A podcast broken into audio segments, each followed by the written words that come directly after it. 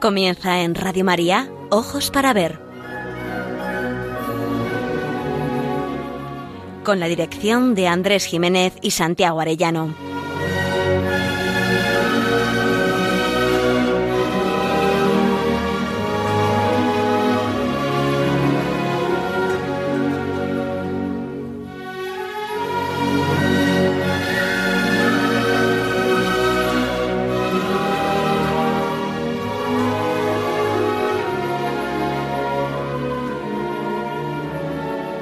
Buenas tardes, queridos oyentes. Les saludamos desde Pamplona, donde realizamos esta edición de Ojos para Ver los primeros y terceros martes de cada mes. Les habla Andrés Jiménez y me acompaña a los mandos Miguel Ángel Irigaray. Contaremos también con la aportación escrita de nuestro compañero y amigo Santiago Arellano.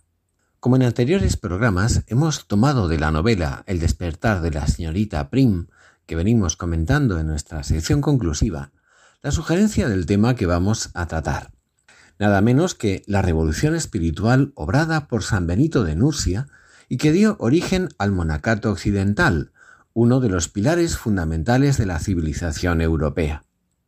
A través de esta reflexión intentaremos, como siempre, aprender a mirar para aprender a vivir.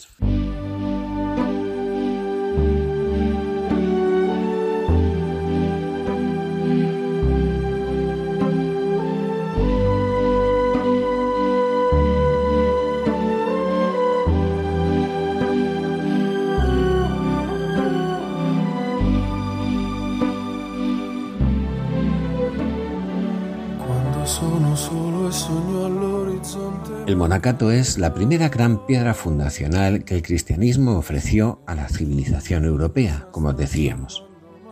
Los monjes no aparecieron en la historia con una intención cultural, científica o artística, sino nítidamente espiritual y ascética, separarse del mundo para seguir el ejemplo de Cristo con mayor radicalidad.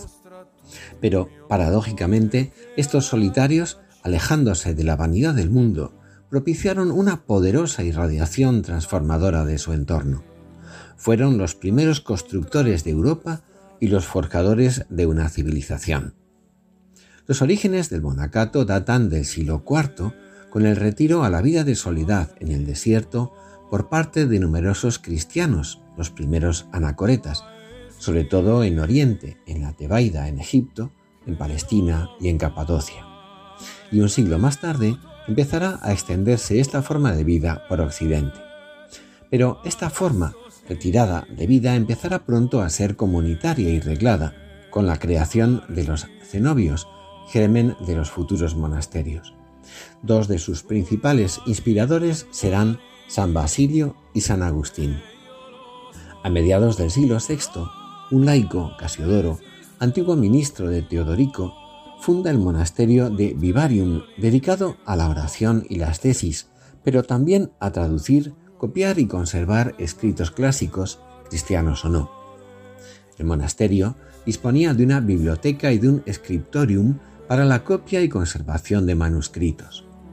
Casiodoro, consciente de la importancia del legado cultural y del estudio, ordenó todos los saberes en una especie de compendio, las llamadas siete artes liberales, esquema que perdurará hasta el Renacimiento.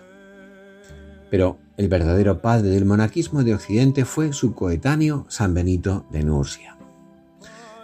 Nació hacia el 480 y precisamente entre los siglos V y VI el mundo sufría una tremenda crisis de valores y de instituciones provocada por el derrumbamiento del Imperio romano, por la invasión de los nuevos pueblos y por la decadencia de las costumbres. Benito, de noble estirpe, hasteado por una Roma decadente y queriendo agradar solo a Dios, abandona muy joven sus estudios de retórica y se retira a Subiaco como eremita durante unos años. Algo después, en el año 529, funda la abadía de Montecassino, donde impulsa una forma comunitaria de vida arreglada, que crecerá en una triple dirección, organizar y consolidar la vida monástica para una mayor perfección, evangelizar las poblaciones aún paganas de los alrededores y custodiar la cultura, secundando en esto la iniciativa de Casiodoro. Afirmaba Benedicto XVI el año 2008 que si bien la vida monástica en el ocultamiento tiene una importante razón de ser, un monasterio también tiene una finalidad pública en la vida de la Iglesia y de la sociedad. Debe dar visibilidad a la fe como fuerza de vida. Y así, en torno a los monasterios, florece no solo la piedad, sino que surgen poblamientos estables, resurge la cultura, se impulsa el desarrollo económico, las mejoras agrarias y las nuevas roturaciones de las tierras. La medicina natural, la música, la arquitectura y los estilos artísticos. San Benito, ante todo, fue un hombre de Dios, pero también supo discernir y conservar los elementos positivos de la cultura de su época.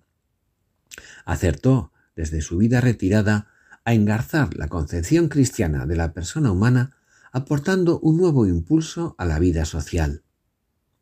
La regla elaborada por él suele sintetizarse en dos formas complementarias de vida, ora et labora, reza y trabaja. Con ella, afirmaba San Juan Pablo II, nos ha dejado una regla válida aún hoy para el equilibrio de la persona y de la sociedad, amenazadas por el prevalecer del tener sobre el ser. Pero hay aún otra paradoja. Benito fue invitado en varias ocasiones al orden sacerdotal, pero Dios le destinaba no a ser sacerdote, sino a permanecer lego, a ser santo, viviendo la plenitud de la consagración bautismal. En él hallará la Iglesia al Padre de la vida plenamente ofrecida a Dios, tanto fuera como dentro del mundo, inspirador y modelo de la vida consagrada, tanto religiosa como laical, sin ser sacerdote, indicaba con su vida el fundamento de la santidad bautismal para la vida de perfección en la caridad.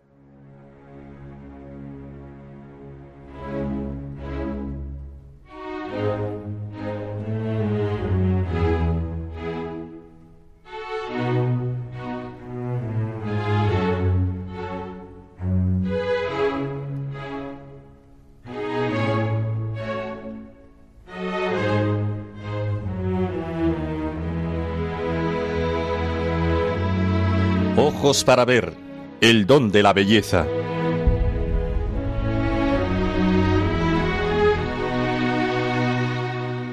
Al enfrentarse San Benito a una sociedad decadente, lastrada por las tendencias anárquicas y disolventes de los años que siguieron a la invasión de los pueblos bárbaros, comprendió con clarividente energía que ésta sólo podía salvarse con una vida reglada, fundada en el espíritu, en el amor y la orientación a Dios.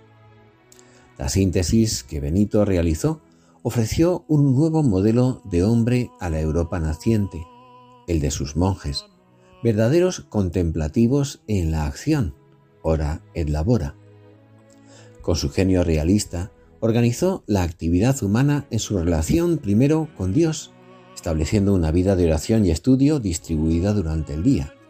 En segundo lugar, con la naturaleza, por medio del trabajo comunitario y el cultivo de la tierra, y en tercer lugar con los demás, practicando la servicialidad, la hospitalidad y el cuidado de los enfermos.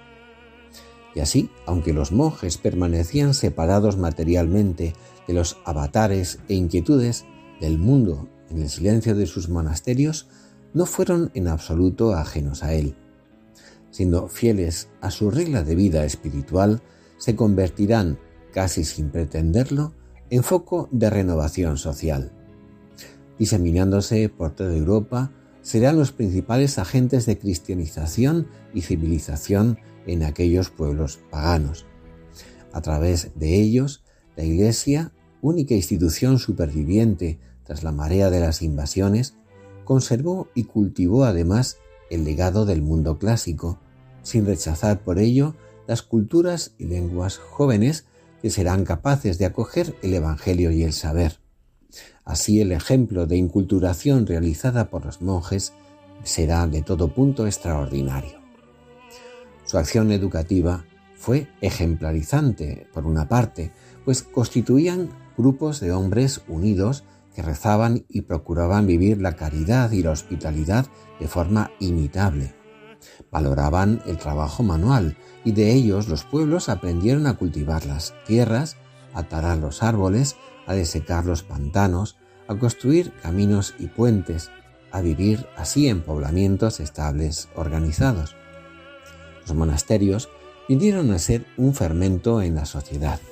Empezaban por organizar la explotación agrícola para atender a sus necesidades, modelo a seguir del que otros aprendían. Hicieron apreciar la dignidad del trabajo en todos sus ámbitos, empezando por el trabajo manual.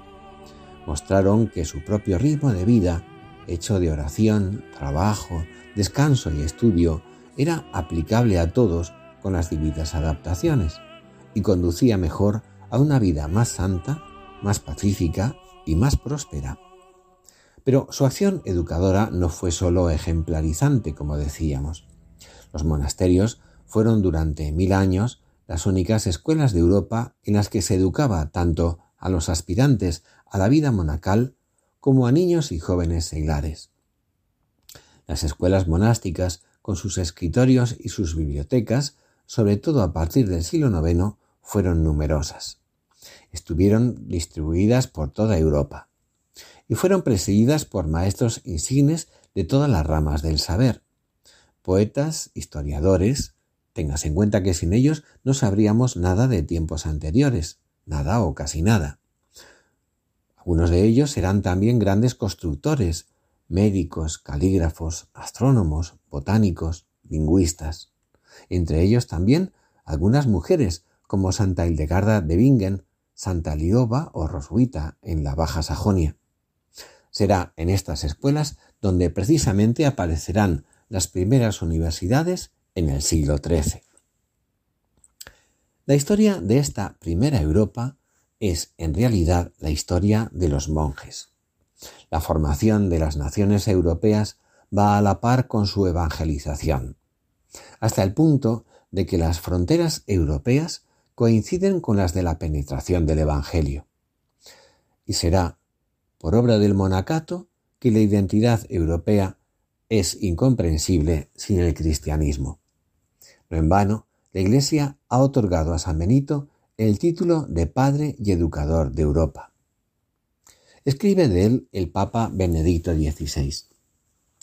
La obra del santo y en especial su regla fueron una auténtica levadura espiritual que cambió con el paso de los siglos mucho más allá de los confines de su patria y de su época el rostro de Europa, suscitando, tras la caída de la unidad política creada por el Imperio romano, una nueva unidad espiritual y cultural, la de la fe cristiana compartida por los pueblos del continente.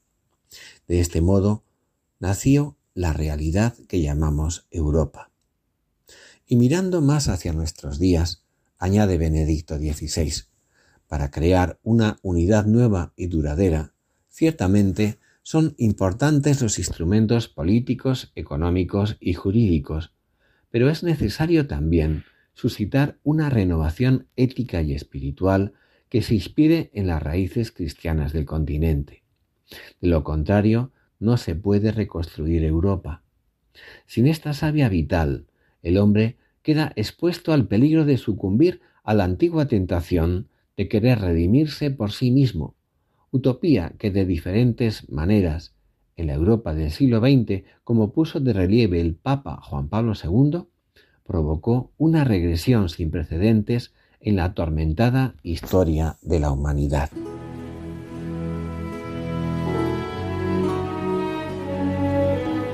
Aprender a mirar. Ojos para ver. Radio María.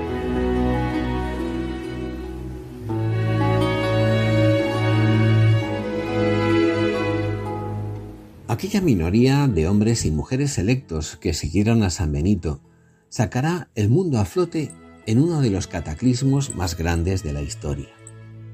Fortalecidos por la fe, hicieron posible un milagro que puede repetirse también en nuestros días Siguiendo esa fe hacia hasta sus últimas consecuencias, los bautizados nos mantenemos fieles a las enseñanzas de la historia de la Iglesia, extraemos de nuestra fe todo su potencial humanizador y no nos dejamos lastrar por un materialismo envilecedor. San Benito es un ejemplo estimulante de creatividad para estos momentos de nueva barbarie. Un filósofo británico contemporáneo, Alasdair MacIntyre, proveniente de un masismo crítico profesado en los primeros años de su trayectoria intelectual, sorprendió a todos cuando en 1981, al final de su libro más conocido, Tras la Virtud, concluía con estas palabras. Siempre es peligroso hacer paralelismos históricos demasiado estrechos entre un periodo y otro, por ejemplo, entre nuestra propia época y un imperio romano en decadencia hacia la Edad Oscura. No obstante, hay ciertos paralelos. Se dio un giro crucial en la antigüedad cuando hombres y mujeres de buena voluntad se refiere a quienes optaron por la vida monástica en el siglo VI, abandonaron la tarea de defender el imperio romano y dejaron de identificar la continuidad de la comunidad civil y moral con el mantenimiento de ese imperio. En su lugar, continúa, se pusieron a buscar, a menudo sin darse cuenta completamente de lo que estaban haciendo, la construcción de nuevas formas de comunidad dentro de las que pudiera continuar la vida de la virtud de tal modo que moralidad y civilidad sobrevivieran a las épocas de barbarie y oscuridad que se avecinaban. Si mi visión del estado actual de la moral es correcta, continúa Alasdair McIntyre, debemos concluir también que hemos alcanzado ese punto crítico. Lo que importa ahora es la construcción de formas locales de comunidad, dentro de las cuales la civilidad, la vida moral y la vida intelectual puedan sostenerse a través de las nuevas edades oscuras que caen ya sobre nosotros. Y si la tradición de las virtudes fue capaz de sobrevivir a los horrores de las edades oscuras pasadas, no estamos enteramente faltos de esperanza. Sin embargo, en nuestra época, concluye, los bárbaros no esperan al otro lado de las fronteras, sino que llevan gobernándonos hace algún tiempo. Y nuestra falta de conciencia de ello constituye parte de nuestra difícil situación.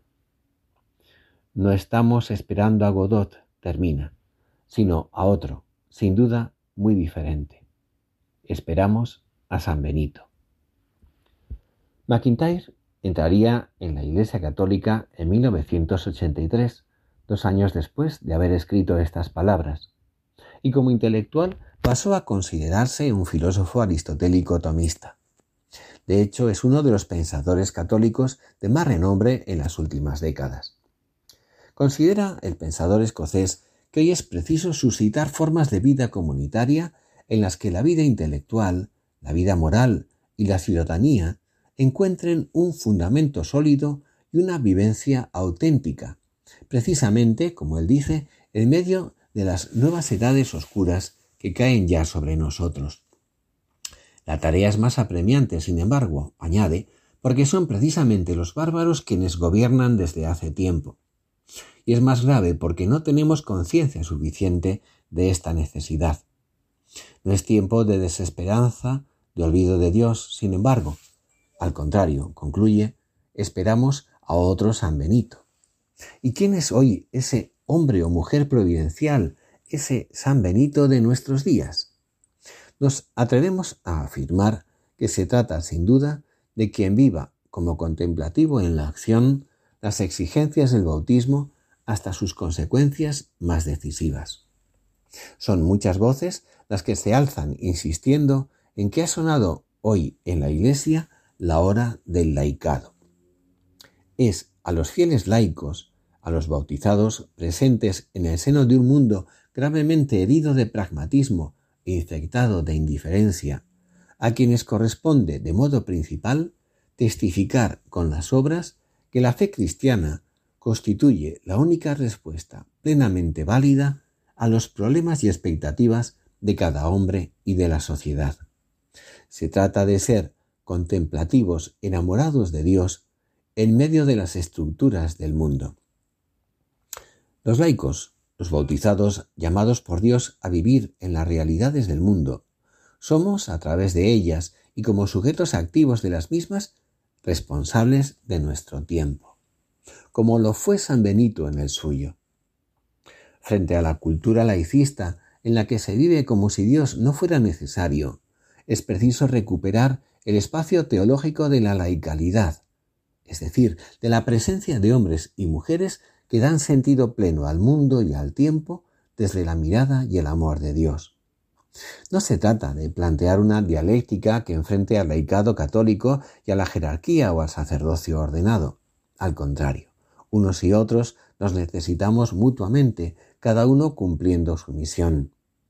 Lo mismo que San Benito sirvió a la Iglesia en fidelidad, viviendo su fe de manera auténtica y profunda, empezando por su propia reforma personal, se hace necesario que los bautizados de hoy tomen, tomemos conciencia de este nuestro ser y de nuestra misión en el mundo.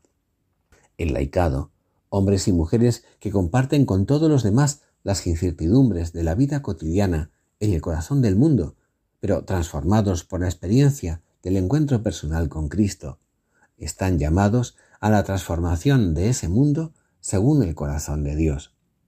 Como afirma el Concilio Vaticano II, a los laicos corresponde por propia vocación tratar de obtener el reino de Dios gestionando los asuntos temporales y ordenándolos según Dios. Viven en todos y cada uno de los deberes y ocupaciones del mundo y en las condiciones ordinarias de la vida familiar y social con las que su existencia está como entretejida. La tarea evangelizadora de los bautizados laicos es, con palabras de San Pablo VI, poner en práctica todas las posibilidades cristianas y evangélicas escondidas, pero a su vez ya presentes y activas en las cosas del mundo. Ellos están especialmente llamados a hacer presente y operante a la Iglesia en aquellos lugares y circunstancias en que sólo puede llegar a ser sal de la tierra a través de ellos.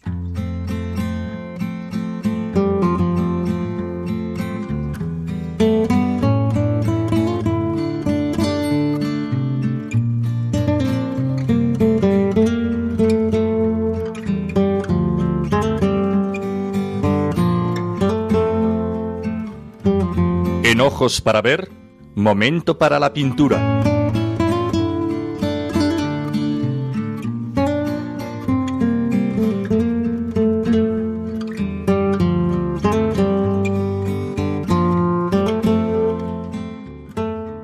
siguen de manera más habitual, no se sorprenderán de que en esta sección hayamos elegido a la pintora Sor Isabel Guerra por tratarse de una persona y una amiga muy querida de quienes hacemos el programa.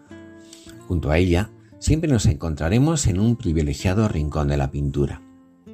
Sor Isabel Guerra, como sabrán, es una monja cisterciense que ha profesado en el monasterio de Santa Lucía de Zaragoza, y el cual ingresó a los 23 años cuando ya contaba con una inicial trayectoria, trayectoria como pintora. En su obra El libro de la paz interior, Pinturas y mensajes, Sor Isabel nos sitúa en las claves de su manera de entender el arte y en concreto la pintura. En su caso, describe la profunda unidad de su vocación religiosa monástica y como pintora. Escribe así, se fue haciendo pasión en mí la necesidad de contar. Pero ¿cómo? plasmando gráficamente lo que necesitaba comunicar. Esto era la pintura, comunicar. Tenía que aprender necesariamente aquella forma de decir. Quien permanece a la escucha termina por darse cuenta de que en el espíritu no recibimos llamadas parciales, sino totalizantes. La llamada en su nivel más alto se traduce en exigencia de consagración. Y continúa Sor Isabel.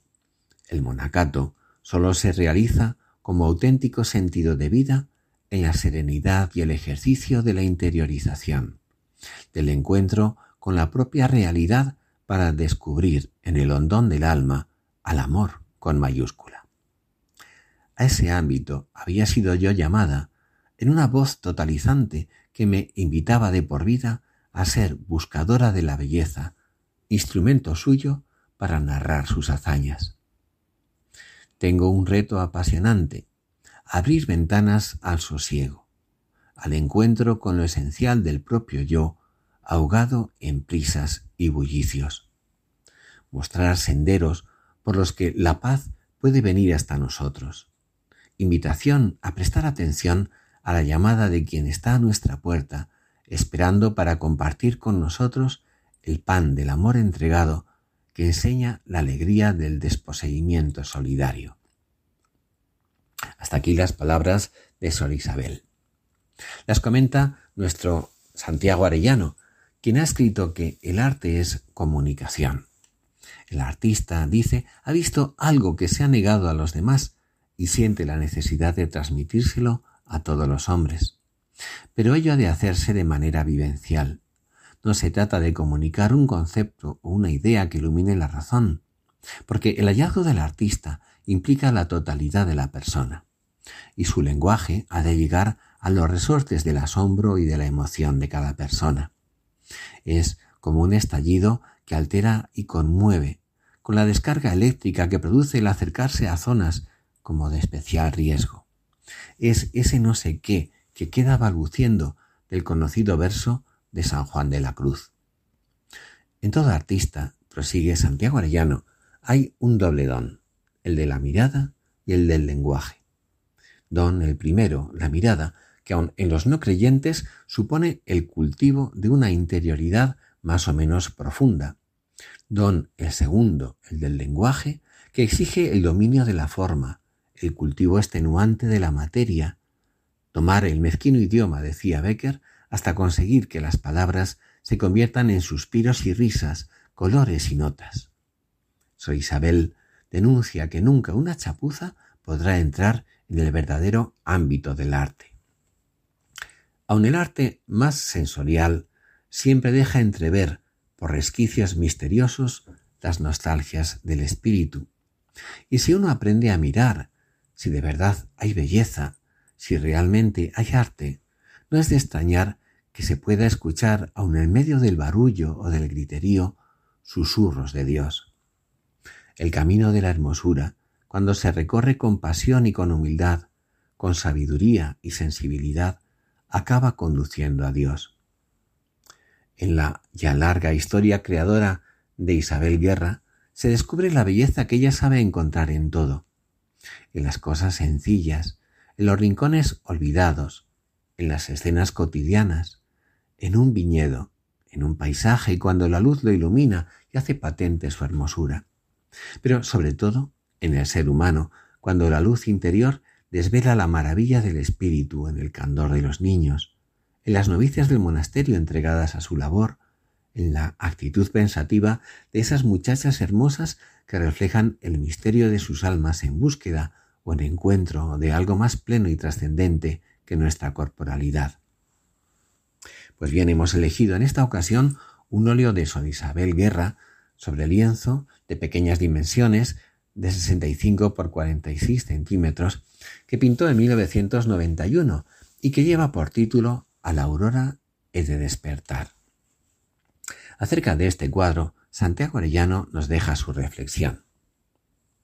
Se trata, dice, de una composición en que una niña sentada en una sencilla silla de manera torneada, con asiento de junco, duerme plácidamente, recostada su cabeza en el respaldo, rozando su, su frente el pomo redondo que remata la silla. La serenidad del rostro, los brazos extendidos, cerrados en sus manos entrelazadas, el cromatismo de su carnosidad en rostro y brazos, la blusa desenfadada y el pantalón oscuro o falda vaquera nos hablan, por una parte, de un ambiente sencillo, pero nada descuidado o mísero. Placidez confiada. Es una imagen candorosa que nos despierta ternura. Sí, la niña se ha abandonado al sueño. Se trata de un abandono confiado. Sin que la veamos, se adivina la cercanía protectora de una madre. La niña sabe que no corre ningún peligro, se sabe en buenas manos. No estamos ante una fotografía en la que se recoge un momento o una anécdota más o menos costumbrista. Todos los detalles aquí nos llevan a un sentido más allá de la misma imagen. Es placidez, es abandono confiado, es ternura, es candor. Es algo que cada uno de nosotros quisiéramos encontrar en nuestra vida cotidiana, ese rincón confiado, Dios en el fondo, en que sin recelo puede uno abandonarse en un descanso sin temores. El título A la aurora he de despertar es claramente simbólico. Puede afirmarse que no señala el momento posterior en que la niña se ha de despertar. Esta aurora es la de la vida. A esa placidez, a esa confiada entrega, le ha de llegar el adentrarse en la vida por el cauce de la edad y la futura experiencia. Es la aurora de la esperanza. La pintora ve el mañana de la niña.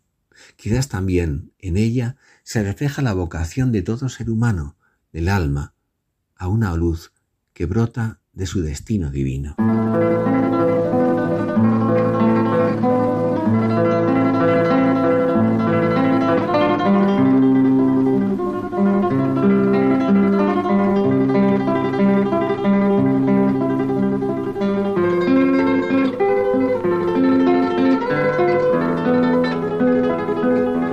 Momento para la poesía. Ojos para ver. Radio María.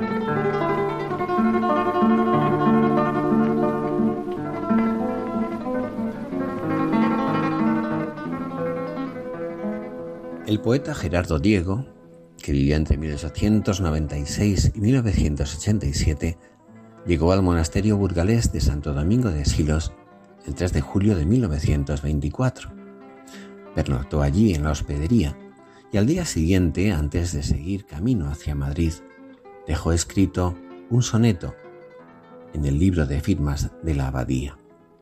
Y allí se habría quedado el poema si otro poeta de la generación del 27, Pedro Salinas, no hubiera convencido al autor para que lo incluyera en la obra Versos Humanos, con la que ganaría un año después, en 1925, el Premio Nacional de Literatura.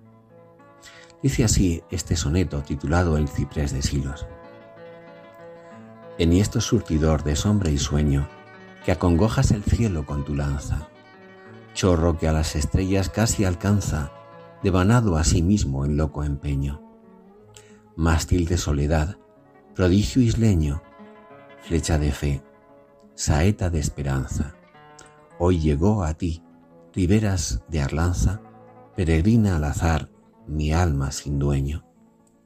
Cuando te vi señero, dulce, firme, qué ansiedades sentí de diluirme y ascender como tú, vuelto en cristales.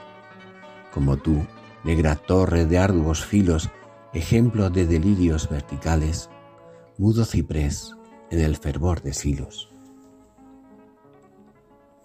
Nuestro amigo Santiago Arellano también nos ha obsequiado con un enjundioso comentario a este soneto prodigioso.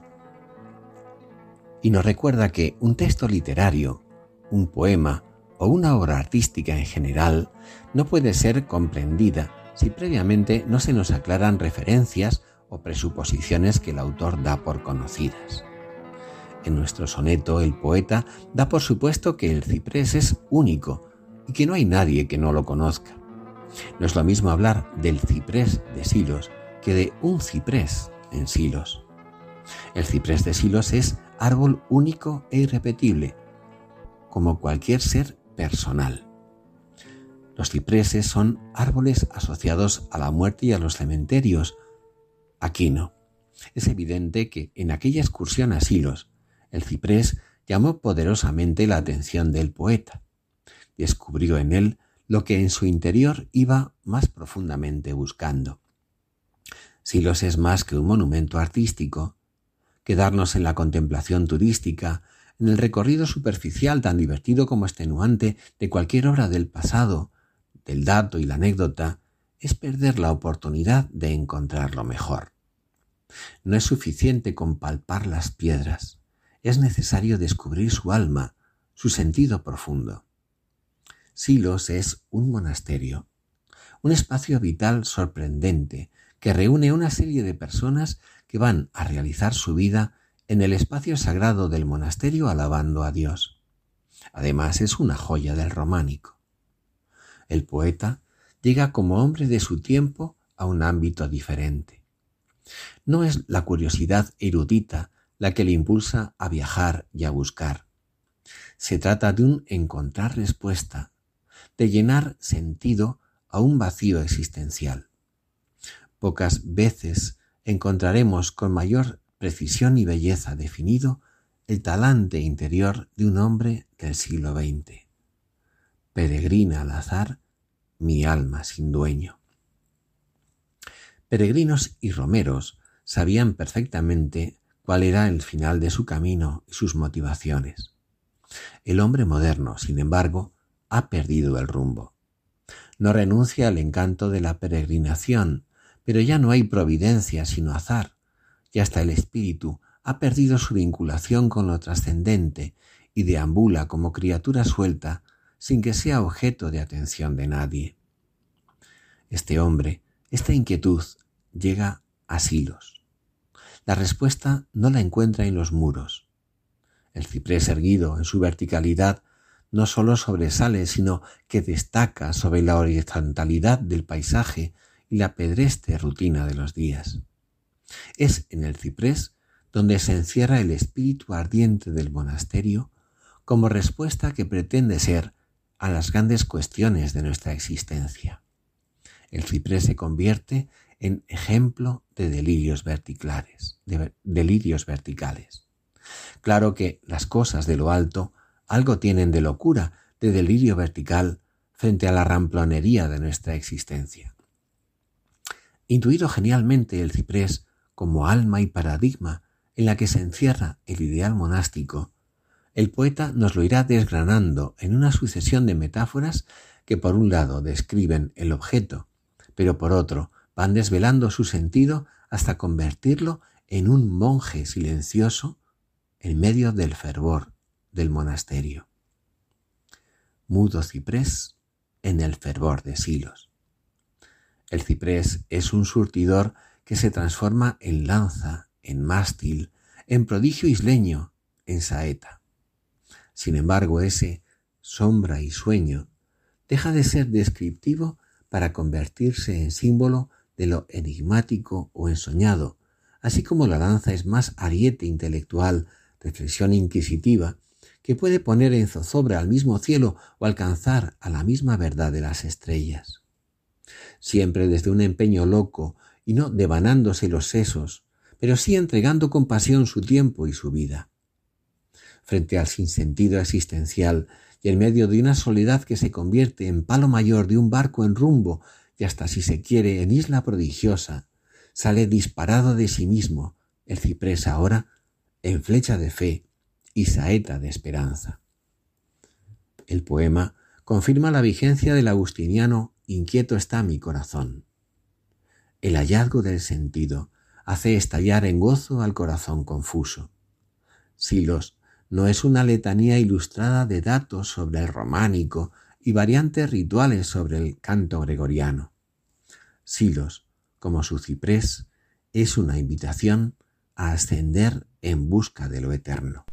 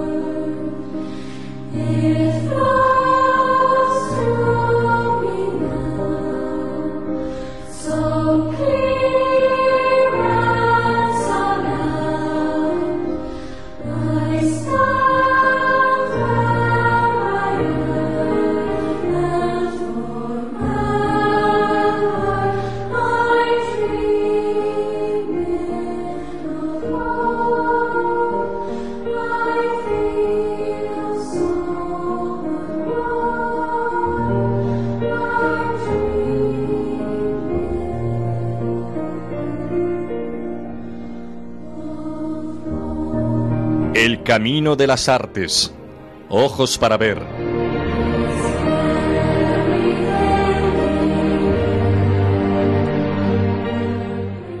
Uno de los tesoros legados y custodiados por los monasterios de Occidente es el canto gregoriano. Se trata de un tipo de canto llano, es decir, de una sola melodía, que es tradicional en la liturgia católica. La denominación se debe a que si bien la recopilación de estos cantos se remonta al siglo IX, fue sin embargo atribuida a tiempos anteriores, el siglo VI, y en concreto al Papa monje San Gregorio Magno, uno de los grandes padres de la Iglesia de Occidente. La música cristiana es, en su origen, una oración cantada, de manera que su razón de ser y su sentido era el texto latino que se cantaba en un contexto litúrgico concreto, y no tanto la melodía, ajena a todo virtuosismo formal. Sus expresiones principales, sus tres expresiones principales, eran la recitación de los salmos, que entronca con la tradición judía, la Santa Misa y la liturgia de las horas. Una de las piezas musicales más populares del canto gregoriano y que escucharemos seguidamente es la Salve Regina, oración cantada como antífona en honor a la Virgen María. Durante algún tiempo fue atribuida a San Bernardo, pero parece ser, y esto tampoco es seguro del todo, que solo añadió la invocación final. También se ha atribuido al obispo de Compostela, Pedro de Mezonzo, entre otros. La salve es un maravilloso ejemplo de oración. En ella se hace una única petición. Et Jesum benedictum fructum ventris tui, nobis post hoc exilium ostende. Y después de este destierro, muéstranos a Jesús, fruto bendito de tu vientre. Esta súplica va precedida del saludo, Salve Regina, Mater Misericordiae, Vita Dulcedo et spes nostra salve, y de una presentación de los orantes, el pueblo cristiano, que se dirige a María en nombre de toda la humanidad doliente. A te clamamus, exules filii a te suspiramos, Diementes et flentes, inac lacrimarum vale.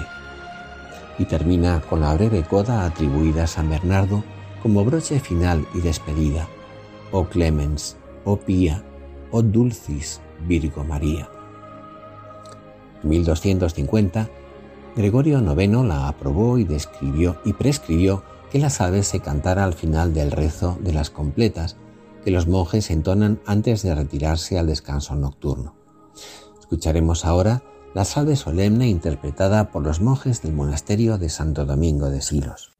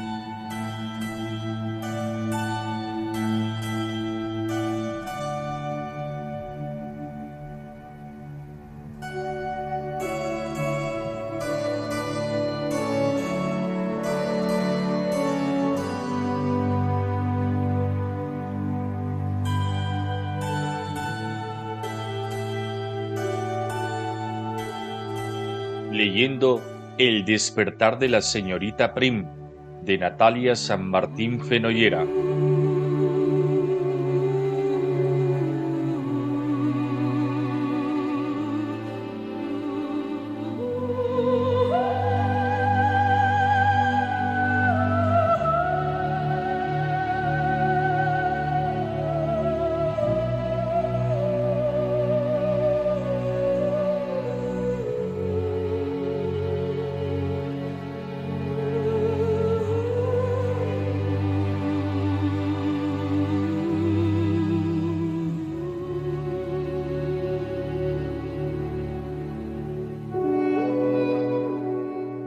Los penúltimos compases de esta deliciosa novela de Natalia San Martín, veníamos relatando la conversación de despedida de su protagonista, Prudencia Prim, con la asombrosa y lúcida anciana Lulu Tiberville, contundente en su certeza como una roca de granito y celosa hasta el extremo por el bien de los suyos como una matriarca.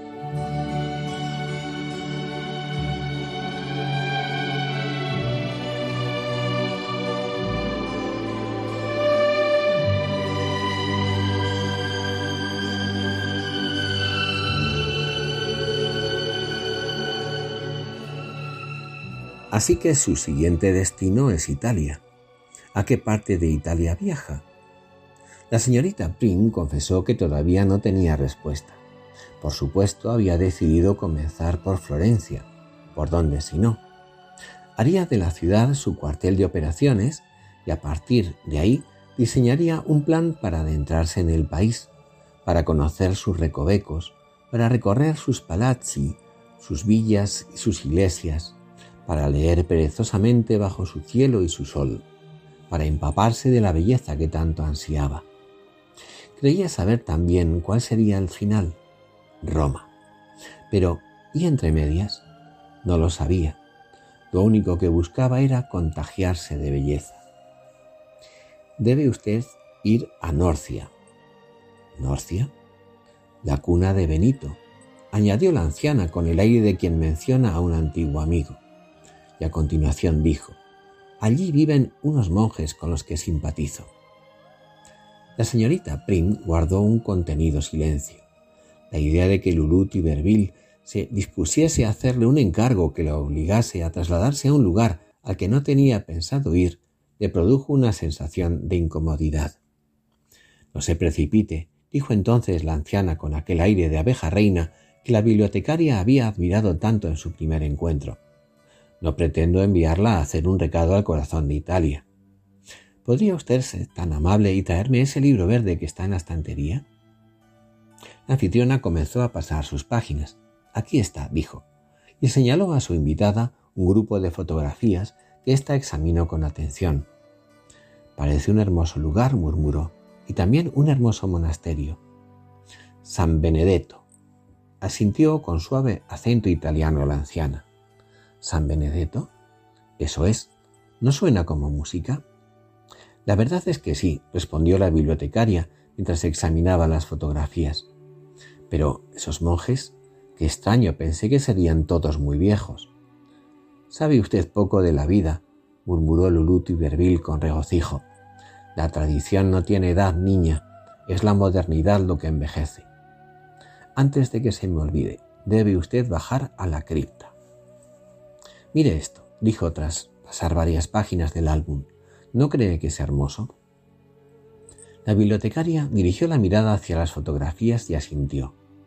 Norcia, Nursia, poseía una sobria plaza coronada por una estatua de San Benito. En uno de los extremos se erigía una basílica del mismo nombre, con una blanca fachada en la que destacaba un rosetón siglo XIII probablemente, archivóla metódicamente de la señorita Prim. En otra de las imágenes se veía una inmensa y desierta pradera entre montañas en la que miles de amapolas, girasoles, violetas y otras flores silvestres producían el efecto de un maravilloso tapiz natural. ¡Qué maravilla! exclamó admirada. Lo mejor que se puede hacer allí es descansar, observar la vida, la vida y mezclarse con las gentes del lugar. No sabe lo inspirador que resulta cruzar el pueblo rumbo al mercado, saludar a los lugareños, observar a los monjes cultivar la tierra y cantar gregoriano entre los muros de la cripta. Dorcia, repitió en voz baja la señorita Prim. ¿Quién sabe? Creo que le vendrá muy bien prudencia, aplacará esa dureza modernista. La biblioteca se rió mientras removía los dos terrones de azúcar moreno con los que solía tomar el té. ¿Dureza modernista? ¿Qué quiere decir con eso? Lo que quiero decir es que las mujeres modernas como usted lo son en mayor medida. Se pregunta usted en qué me baso para realizar una afirmación semejante, ¿no es cierto? Me baso en el ansia, hija mía, simple y llanamente en el ansia. ¿En el ansia? ¿Ansia de qué? La anciana hizo una pausa casi imperceptible antes de continuar, y cuando volvió a hablar, su voz sonó como si no fuese a callar jamás. El ansia que muestran todas ustedes por demostrar su valía, por dejar claro que saben esto y aquello, por asegurar que pueden conseguirlo todo. El ansia por triunfar y el ansia todavía mayor por no fracasar. El ansia por no ser consideradas menos, sino incluso más, por el mero hecho de ser exactamente lo que cada una cree ser, o más bien lo que se les ha hecho creer que son. El ansia inexplicable de que el mundo les reconozca como un mérito el simple hecho de ser mujeres. Dice usted que quiere encontrar la belleza, pero no será así como lo consiga, mi amiga. No lo conseguirá mientras cuide de sí misma como si todo girara en torno a usted. Es que no lo comprende. Es exactamente al revés, justamente al revés. No debe usted ser cuidada, debe usted ser herida. Lo que trato de explicarle, niña, es que mientras no permita que esa belleza que busca la hiera, mientras no permita que la quiebre y la derribe, no conseguirá usted encontrarla.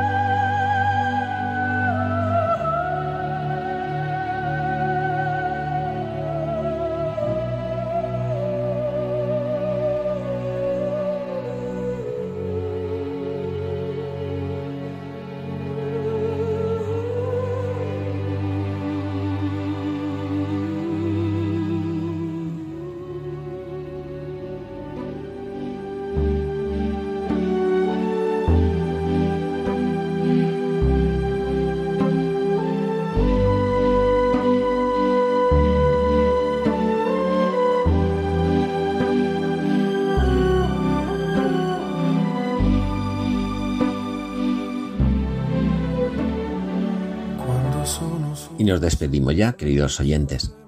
Hoy hemos dedicado nuestro programa a la revolución espiritual que supuso la obra de San Benito en un mundo convulso y sin horizontes. Es una invitación a recoger nosotros su testigo, alimentándonos de la misma fuente que nutrió su vida de fe y su compromiso con los hombres de su tiempo.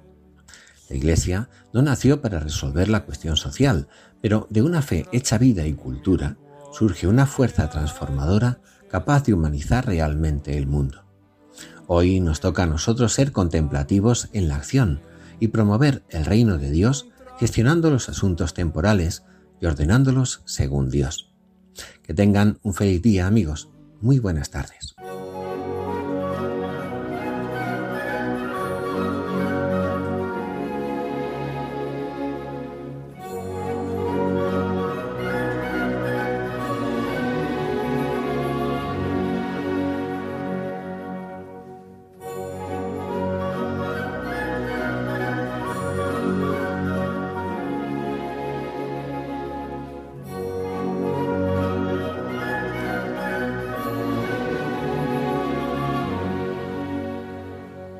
Finaliza en Radio María, Ojos para Ver.